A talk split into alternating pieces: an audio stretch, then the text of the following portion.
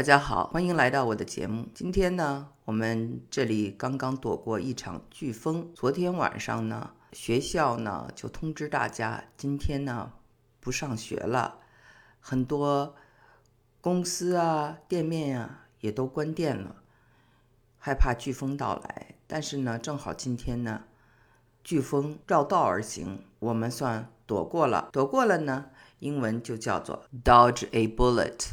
dodge 就是躲闪，a bullet 就是子弹，躲过了一个子弹，就是躲过一劫的意思。那么飓风会沿着路易斯安那州和佛罗里达州继续发威啊。虽然躲过了这场飓风，但是呢，学校都没有开课，孩子们都要在家里。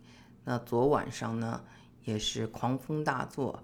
那今天要收拾很多的树叶，每家每户呢也都要忙活了。其实啊，九月份一般已经不是飓风季节了，八月份可能是飓风最多的时候，六月到八月。那么在美国的中部还有龙卷风等等。关于天气，我们就说这么多。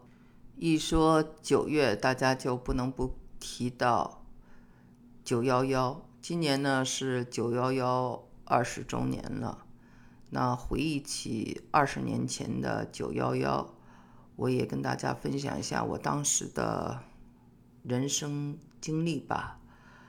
我真的是很巧，我是九幺幺之前正好在纽约出差，而且正好带着朋友啊去参观世贸中心。啊，然后我每年几乎都要登世贸中心登上几次，那就是出差一个肯定要办的事情。那么在纽约，一年要去五六次，登世贸中心，登这个自由女神像，还有这个百老汇的演出等等，这些呢都是要呃做翻译。嗯，必做的工作之一。那么那年呢，我是九月九号离开了这个纽约，到了嗯，Kansas City。到了 Kansas City 以后呢，我呢第二天呢，呃，待了一天啊，工作了一天。第二天就是九月十九幺幺那天，应该是。坐飞机啊，再奔下一个城市。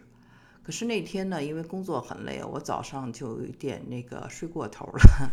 结果睡过头了以后呢，就被铃声惊醒了，说你去机场了没有？我说呀，抱歉啊，我我睡过头了，还没有去机场。后来呢，我的这个同事就说，那你就别去机场了，所有的机场都已经关闭了，没有办法起飞。所以呢，你就也不用去那里了。后来呢，我说发生了什么？他说，呃，那个纽约出事了。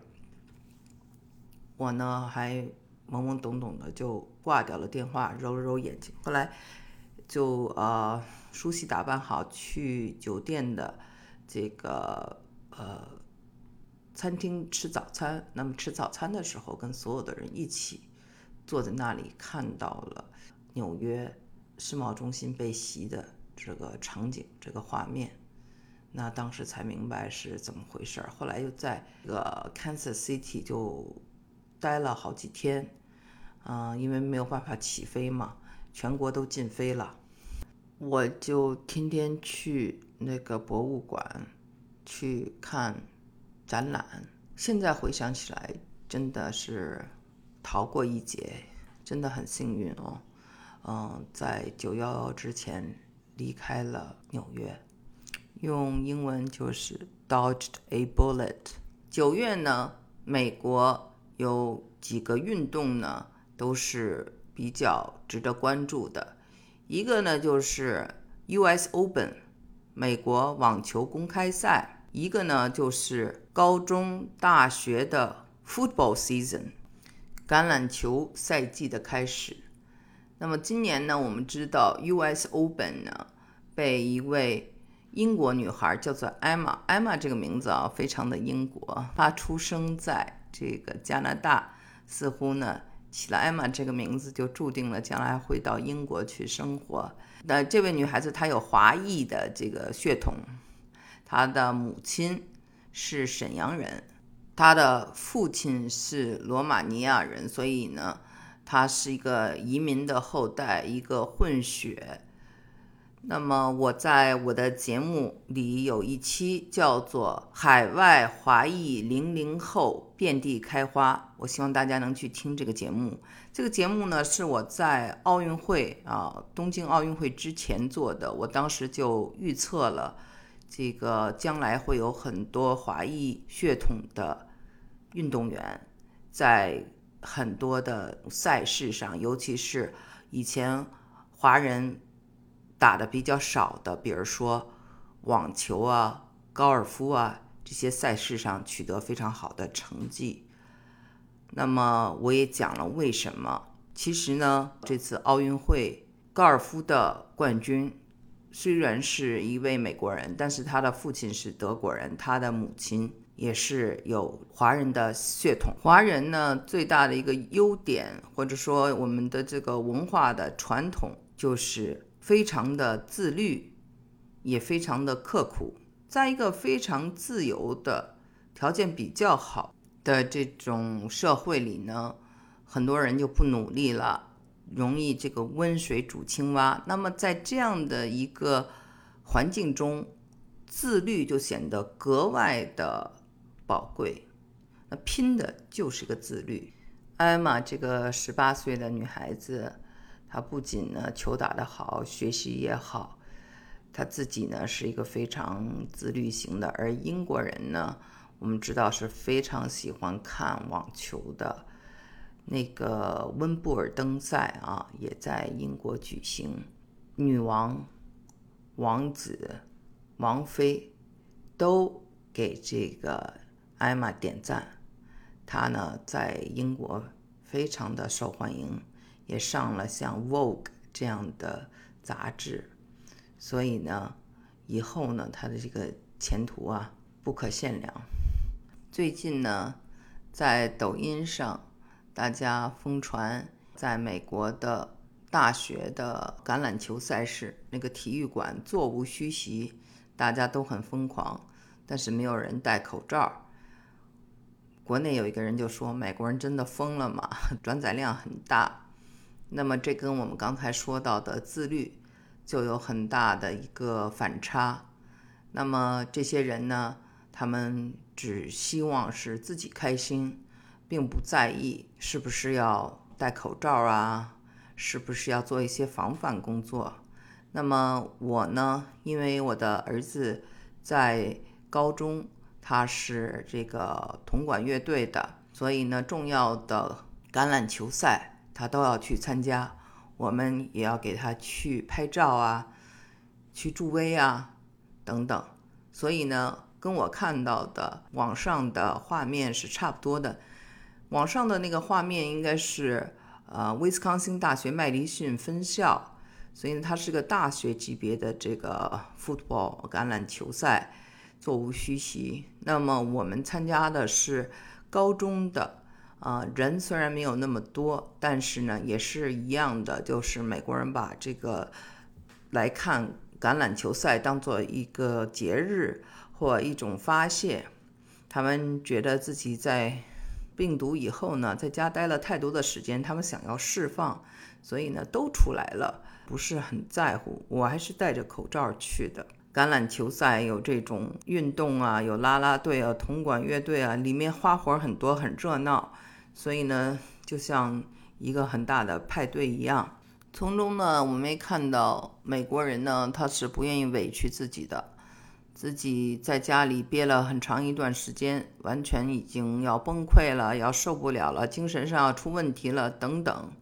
所以呢，他们要出来宣泄，不管是在这个橄榄球的球场上、观众席上。座无虚席，我这儿还得加一句啊，我们的这个小孩子是吹号的啊，那吹喇叭就是我说过啊，嗯，给别人捧场的意思。所以呢，他们到了这橄榄球这个比赛上表演，那么就是给这个球员呢捧场。那么我们作为乐队的孩儿他妈、孩儿他爸啊，这些家长也要给我们孩子捧场。那我们要来看，我们要来看呢，也得买票，十块钱一张票，小孩是五块钱一张票。那么呢，基本上来看的都是要么是球员的家长，要么是这个啦啦队的家长，要么是铜管乐队的家长。这家长呢，就不仅仅是父母了，还可能有爷爷奶奶、姥姥姥爷、七大姑八大姨的。所以呢，一大家子都来。这样呢，还有一些可能是，呃，这种专门搞。呃，学校的高中的这种教育的，或者是还有些是想培养孩子的啊，初中他们的这个橄榄球队的这个队员和他们的家长，还有一些呢，就是真正的橄榄球爱好者。不管是我们在橄榄球比赛时候看到的狂热，还是海滩上人挤人、人挨人，都是想去。释放掉他们身上的压力，这种啊不委屈自己跟自律确实存在一定的矛盾性，因为你要自律就是要委屈自己，要牺牲自己的这种就是快感，对吧？你要去至少是要 delay 啊延迟自己的快感。那为什么要延迟自己的快乐？那为什么要这个委屈自己？自律的人呢，他们呢可以就是牺牲。自己暂时的这种冲动啊，或者暂时想得到的这种快乐呀，然后呢，像苦行僧一样的去努力做一些事情，那这样的话呢，他最后呢有更大的这种回报和更大的快乐。关于先甜后苦还是先苦后甜，我专门做过一期节目，大家可以跟这个节目一起听。美国的文化里确实有这种及时行乐呀、不委屈自己啊这些特点。那么就有朋友说哈，其实每一个国家、每一个民族呢，它呢都有自己的特点。那么这个特点呢，就是也跟他们的星座有关。每一个国家的星座不一样。那不管是英文世界还是中文世界，关于一个国家是什么星座，说法不同啊。嗯，比如说。关于中国，有人就说是金牛座，也有人说是天平座，因为十月一号嘛建立的，所以就是这个天平座。也有人说是处女座。那么说美国呢，有人说是水瓶座，有人说是这个七月四号，那么应该是巨蟹座啊。也有说美国是典型的狮子座啊，各种说法。那么我们知道哈，我在我的这个节目里经常邀请一位。好朋友叫做小白，他是一个星象专家，给大家呢做一出一些解答。那关于这个问题呢，他的看法是他觉得美国呢是一个典型的水瓶座，那么水瓶座就是热爱自由了，对吧？那么你他认为中国呢是一个和谐社会，所以呢是天秤座非常热爱和平、和谐，正好也是十月一日。是落在了这个天秤座。小白呢，前不久呢，刚刚来到我们休斯顿，大家这些星座爱好者跟他聚了一聚。他呢有参加到啊美国的这个星座分析星盘呀这么一个大赛，已经啊进入了这个复试啊入围了。所以呢，嗯，他还是很厉害的。以前就有朋友问啊，说这个能不能请小白给自己啊读读星盘。那我也问过小白，因为他呢，呃，也是一个自由自在的、不需要再工作的人了。那么这个星座呢，是他的一个爱好。这次他来，我问到他，他说他也呃可以帮大家看星盘。那么呃，这个看星盘呢是要收费的。那么呢，可以给我留言，我会把他的联系方式发给他，然后你们可以跟他进行交流。好，那今天的节目就做到这里。谢谢。